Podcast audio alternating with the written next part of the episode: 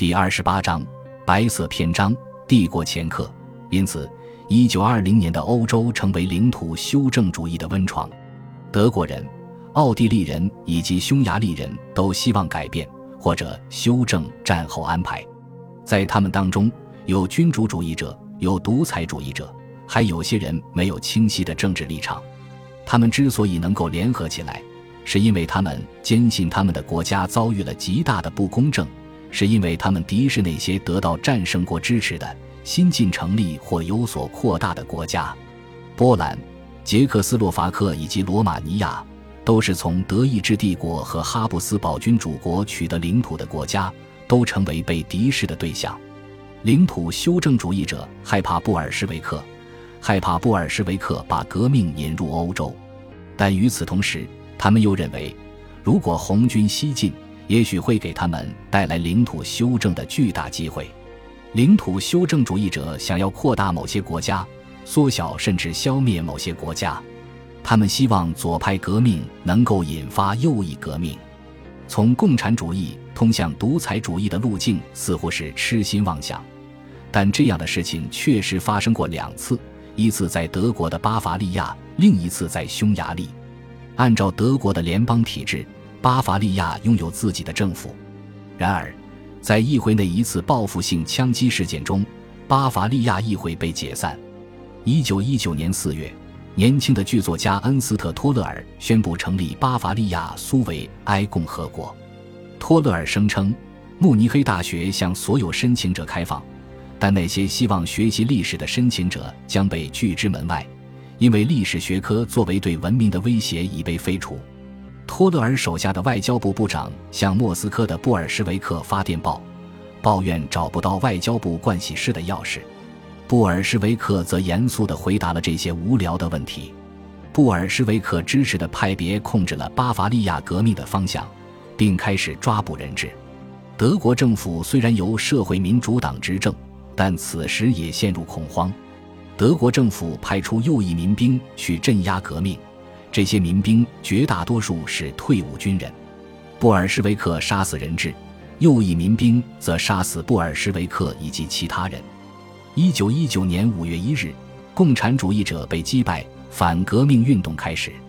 匈牙利的情况与巴伐利亚类似，都在一九一九年经历了共产主义革命的失败，战胜国不得不派罗马尼亚部队去恢复秩序。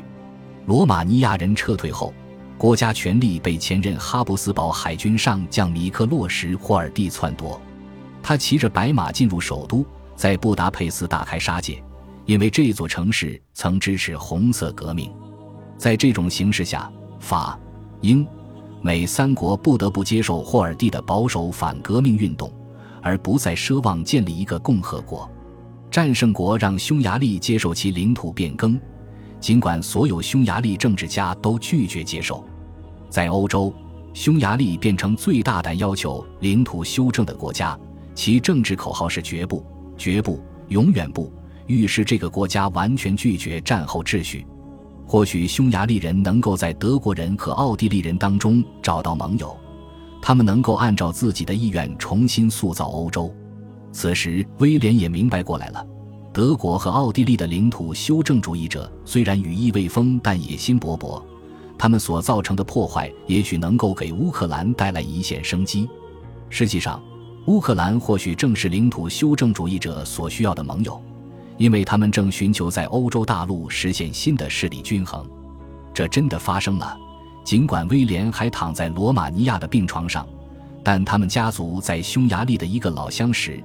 正准备谋划建立欧洲新秩序，这种新秩序也许正需要像威廉这样天赋出众的能人。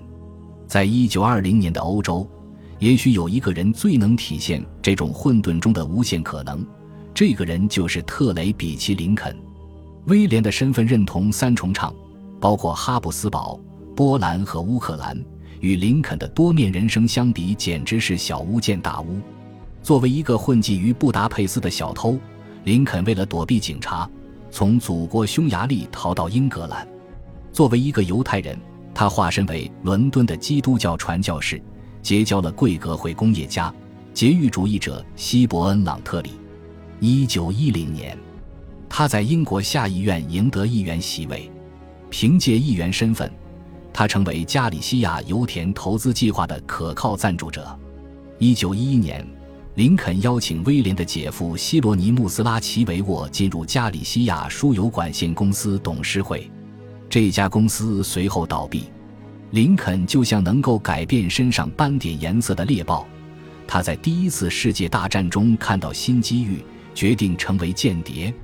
他为德国人服务，他被英国人追捕，他把自己间谍生涯的戏剧情节卖给美国小报以换取金钱。不出所料，一九一八年十二月，英国人取消了他作为英国臣民的入籍资格。林肯去了德国，仅仅到次年夏天。他就已成为著名的反英右翼记者。他抵达德国时，正值德国人为凡尔赛合约的条款感到震惊之时。条约的签署日期是一九一九年六月十九日。条约的宗旨似乎是为了永远让德国处于虚弱而从属的地位。德国失去领土、人口以及动员军队的权利。林肯利用其天赋煽动德国人的愤怒情绪。及至秋季。他已成为德军上校马克思·鲍尔的好友。鲍尔是一个威权民族主义者，他认为只有独裁政体才能挽救德国，使其免于陷入无政府主义和布尔什维克主义。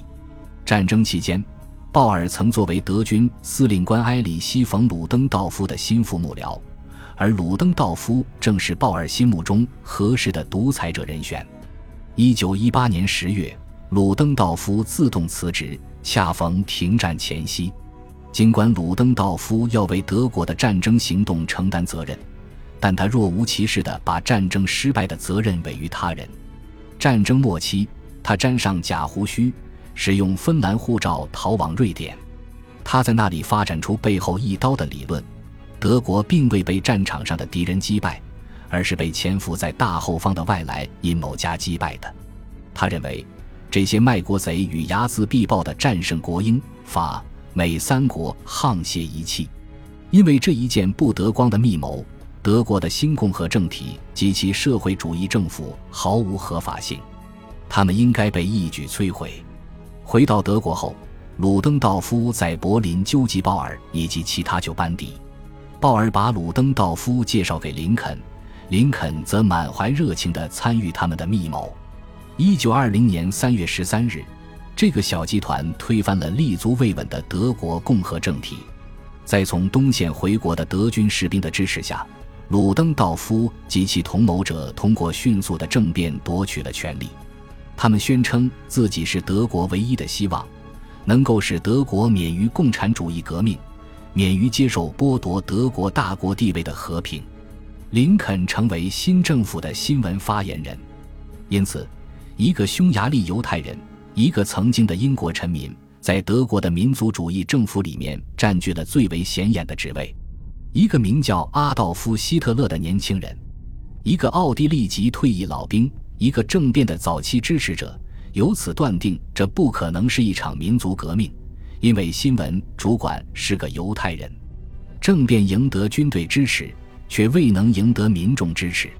当合法政府命令军队镇压叛乱时，军队断然拒绝。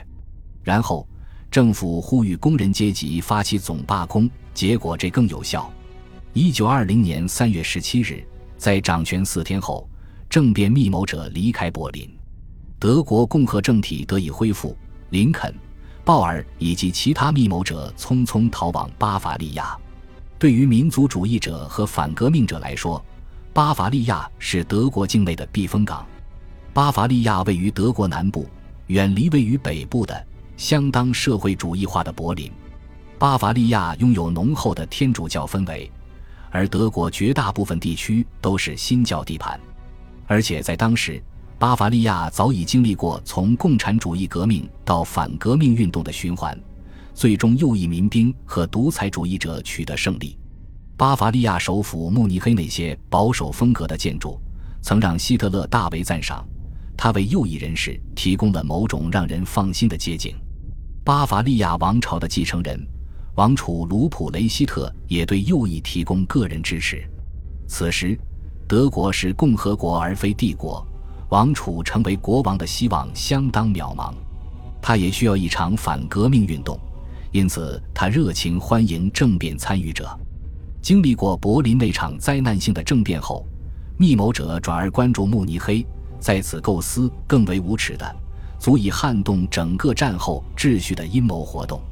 截至一九二零年夏季，巴黎和会已产生出对德、对奥、对匈合约，这些合约都让密切关注和会进程的民众极为不满。德国失去部分领土以及大量主权，奥地利得以保全，但其民众宁愿加入德国。匈牙利失去绝大多数领土和人口，越来越多政治家和退役老兵支持领土修正主义。与此同时，在东欧，在战胜国及其制定的合约影响所及之外，波兰承担起击败布尔什维克的使命。波兰军队与乌克兰人民共和国结盟。于一九二零年五月抵达基辅，却在六月即被布尔什维克逐出基辅。此时，红军开始向欧洲一路西进。波兰对俄国的入侵似乎引来了布尔什维克的大规模进攻。红军此时长驱直入，直到被更强大的力量阻遏为止。身处慕尼黑的德国密谋者看到，欧洲的动荡不仅是由于战败国不满。而且是由于欧洲东部仍然是战场，这条思路让他们想起乌克兰。感谢您的收听，喜欢别忘了订阅加关注，主页有更多精彩内容。